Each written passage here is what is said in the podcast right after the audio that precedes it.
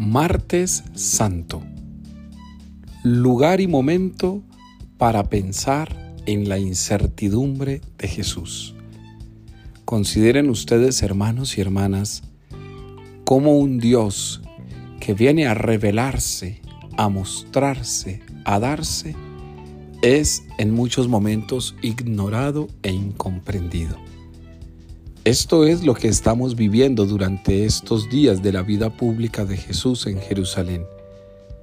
Recordemos que aunque Jerusalén sea conocido como el lugar del cielo, el lugar de la plenitud de la ley o incluso el lugar de Dios, para Jesús no significa precisamente ello.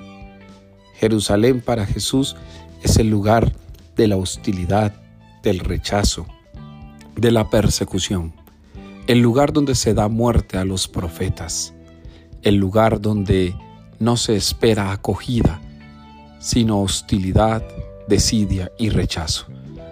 Pues bien, todo esto lo podemos recoger en la palabra incertidumbre.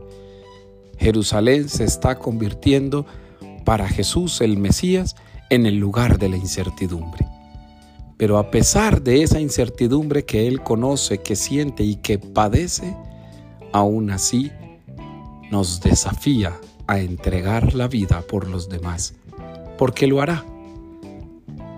Hoy entonces te invito, levántate a desafiar tus incertidumbres.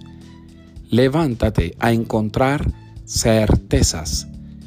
Levántate a ser un buscador de la verdad.